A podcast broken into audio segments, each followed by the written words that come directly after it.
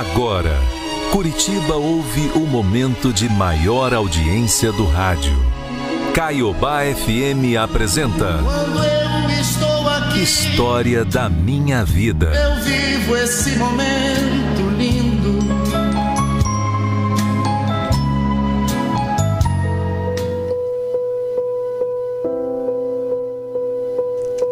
Cada um dá aquilo que tem no seu coração.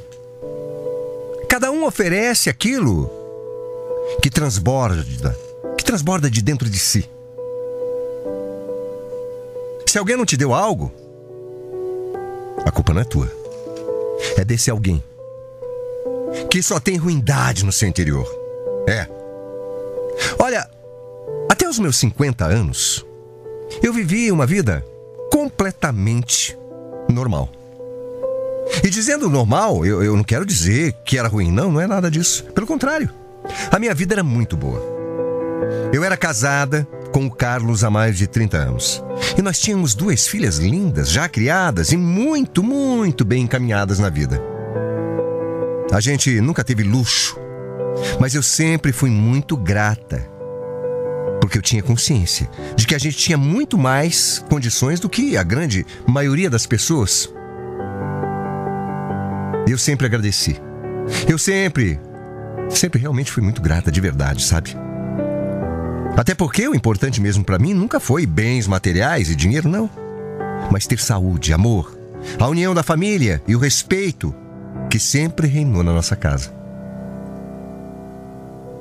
Tudo era bom demais. Mas há alguns anos as coisas mudaram. Aquela paz, aquela alegria, a felicidade, a tranquilidade tudo isso começou a ruir. O meu marido começou a adoecer. E foi tudo de uma forma muito intensa. Avassaladora, eu diria. E mesmo ele fazendo tratamentos que os médicos mandavam, as coisas pioraram muito rápido. É. É, meu amor. Não vai mais ter jeito mesmo, Márcia. Não tem outra forma. Os médicos foram muito claros. Eu vou ter que começar a hemodiálise urgente. Vai dar tudo certo, meu amor, vai dar tudo certo. A gente, a gente tem que ter fé. Márcia, Márcia, pelo amor de Deus, eu acho que você não tá entendendo. Amor, não tem mais jeito. Não tem mais jeito. Eu preciso de um transplante de rim, só assim eu volto a ter uma vida normal, entendeu? Eu vou entrar na fila e você sabe como são essas coisas, né? Nesse país é assim, são demoradas. Eu tenho medo. Tenho medo de verdade, sabe? De, de não dar tempo. Medo de não aguentar. Eu tenho. Eu tenho medo de morrer nessa fila. Sim. Sim, eu sabia como a situação era delicada, mas eu, eu não podia desabar na frente do meu marido, porque ele mesmo já estava assustado demais com aquilo. Eu tinha que dar força para ele. Aliás, aquela era a primeira vez que eu vi o Carlos realmente com medo e com lágrimas nos olhos. Além de temer pela própria vida, ele se envergonhava por estar, como ele dizia, dando trabalho pra gente. Como ele sempre tinha sido um homem muito forte e que fazia tudo sozinho, ele odiava. Ele detestava ter que pedir favor para quem quer que fosse. Só que com o estado mais crítico do meu marido, não tinha jeito. Eu e as minhas filhas ficávamos bastante tempo juntos com ele, atarefados até o pescoço mas isso não era trabalho ruim pra gente. Não, porque tudo que a gente queria era que o Carlos ficasse bom logo. E a gente faria tudo para que isso acontecesse. Olha, a hemodiálise é uma coisa muito exaustiva. Meu Deus. Só quem passou por isso sabe, viu? Não é fácil. Não é fácil. É cansativo demais. Três vezes na semana, durante quatro horas, a gente ficava na fila do hospital. Esperando. Era desgastante demais. Depois entrava na hemodiálise. E ficava mais tempo ainda esperando lá fora. Olha, eu vou dizer, é, a verdade é que realmente só um transplante salvaria a vida do meu marido. Logo que ele entrou na fila do transplante, as minhas filhas quiseram fazer exames para saber quem era compatível para doar o rim para ele. Mas infelizmente elas não podiam ser doadores. Não. Porque uma estava grávida e a outra tinha um problema de saúde leve, sem muita gravidade, mas também que impedia esse transplante. Foi um balde de água fria. Porque os médicos tinham dito que a melhor chance do Carlos eram as filhas. Você não tem noção do como a gente ficou triste. Do quanto a gente sofreu. Sabe, você se sentir desenganado. É horrível. É triste demais. Bom, foi daí que, claro, eu também quis fazer esse teste. Eu também queria saber se, sei lá, se eu pudesse, de repente, doar. Não, mas de jeito nenhum, Márcia. Não. Não. Você, você é tão nova. Mas não tão nova para doar, amor. Eu tenho medo que de repente vai que você tem algum problema, alguma complicação. Deus me livre. Não. Não. Para com isso, Carlos, vai. Eu não sou uma idosa, não. Eu posso muito bem fazer o teste e posso doar para você se eu for compatível, sim, senhor. Não. Porque se alguma coisa ruim te acontecer, eu nunca vou me perdoar, Márcia. Pelo amor de Deus, nunca. Não, não, não, não, não. Esquece isso aí. Ah, tá bom. E você acha que eu vou me perdoar? Se por acaso aconteceu alguma coisa com você? Se eu. Se eu não te ajudar? Por favor. Oh, meu Deus. Amor, me deixa pelo menos fazer o teste. para ver se eu sou compatível, vai. Ai, eu não sei. Eu juro que você falando assim. Eu... Ai, Márcia, eu preciso pensar. Eu não tenho uma resposta para te dar agora, não. Preciso pensar. Apesar de todo esse orgulho que ele tinha, ele topou. Porque no fundo eu tinha certeza, e ele também tinha certeza, que eu não seria compatível. E para ser sincera, eu também não estava com muita esperança, não. Apesar de ter rezado muito para que desse certo, eu não estava com esperança. Mas aí, para surpresa de todo mundo, os resultados saíram e eu descobri que sim, eu poderia ser a doadora. Eu era compatível. Ah, eu não podia nem acreditar. O meu coração parece que explodir de felicidade. Imagina você. Você salvar a pessoa que você ama. Você devolver para a pessoa que é especial para você a vida. A normalidade no dia a dia dela. Eu podia salvar a vida do meu amor. Olha, era muita sorte, muita felicidade mesmo. Claro que foi uma certa burocracia para conseguir toda a papelada para fazer a doação. Claro que o Carlos, a princípio, recusou, não. Não quero. Foi preciso uma conversa com paciência. Mas depois de alguns dias e muita insistência, de pedir autorização da justiça, graças a Deus, deu tudo certo. E naquele mês de maio, eu e o amor da minha vida entramos no centro cirúrgico para fazer o transplante. A cirurgia, graças a Deus, foi um sucesso. Eu me recuperei super bem. Olha que felicidade, que alívio. E que honra, que privilégio poder salvar a vida da pessoa que eu mais amava. A minha recuperação foi maravilhosa. Foi muito tranquila. Só três dias depois eu já recebi alta. Eu já pude ir para casa. Já o Carlos, não. Ele precisou ficar mais um tempinho no hospital para ser monitorado. O meu marido teve algumas complicações depois da cirurgia e acabou precisando ficar mais tempo internado, sabe? Mas graças a Deus, graças a Deus, graças a Deus, não era nada grave. Ele ficou no hospital, mais por recuperação mesmo que por risco. E depois de alguns dias, me recuperando em casa, eu fui liberada, é, para visitar o Carlos. E todo santo dia eu ia durante a tarde ficar com ele no hospital. Até que um dia, um dia que eu avisei que eu, eu não ia conseguir porque eu tinha umas coisas da nossa casa para resolver. E realmente, realmente eu resolvi essas coisas.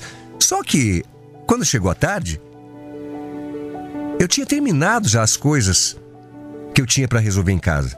E comecei a me sentir mal.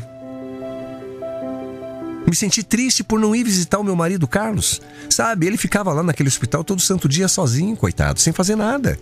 E por isso eu decidi. Falei com as minhas filhas: olha, a mãe já terminou o que tinha que fazer e o que faltou a gente faz outro dia. Mas eu vou lá visitar o pai de vocês. E por isso eu decidi ir e fazer uma surpresa para ele. Quando eu cheguei lá, eu fui logo entrando, porque, claro, eu estava acostumada a fazer aquilo todo santo dia, né? Alguém na recepção me disse que o Carlos estava com visita. Ué, as minhas filhas estavam em casa, não, não foram visitar o pai aquele dia. E quando eu cheguei, eu tomei um susto, mais um susto.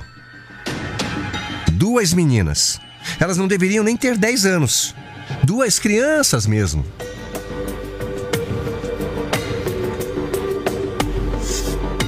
Uma estava de pé ao lado dele e a outra sentada na cama que ele estava. Eu fiquei olhando aquilo, achei estranha aquela cena. Aquela cena foi tão estranha porque, por um momento, eu só fiquei ali na porta olhando e tentando assimilar o que estava acontecendo. Assimilar o que eu estava vendo. Quando o Carlos me viu, ele arregalou os olhos. E foi aí que eu consegui ver que além de duas meninas, tinha também uma mulher que estava do pé, assim, de pé do lado da cama, no canto da cama.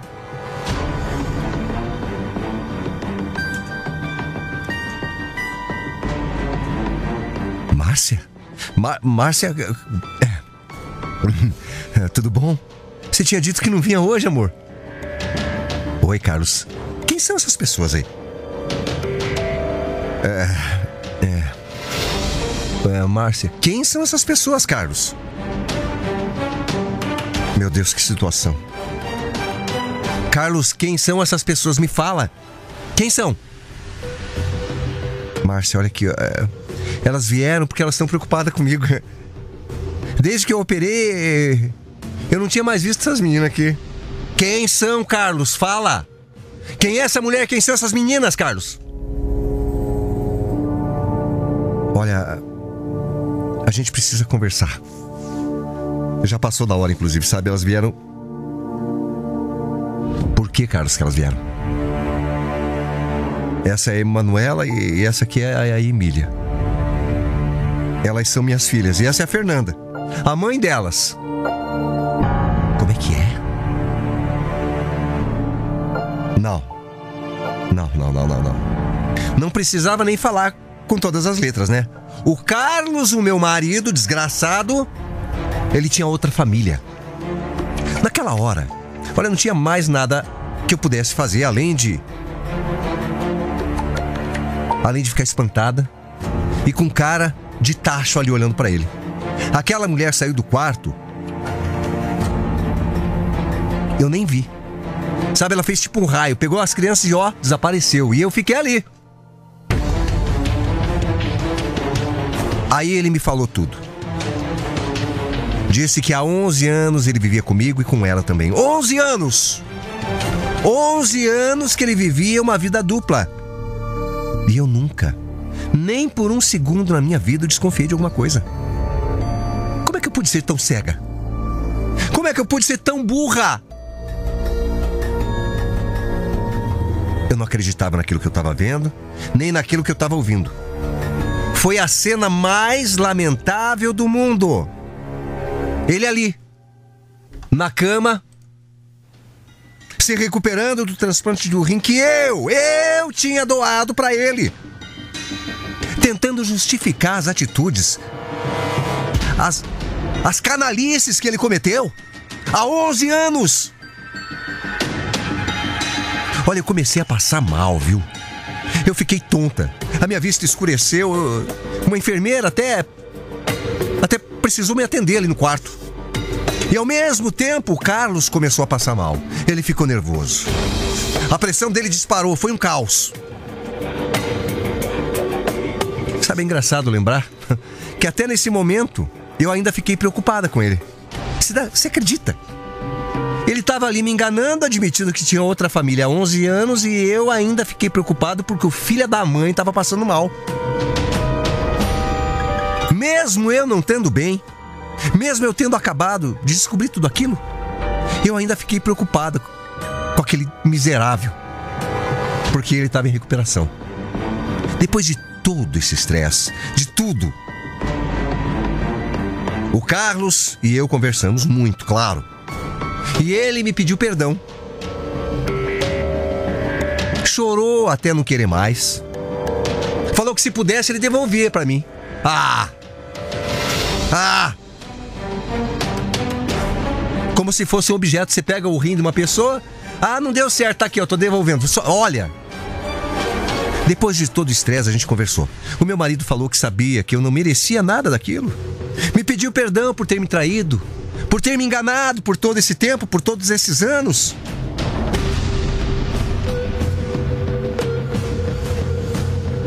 Meu marido sabia que eu não merecia.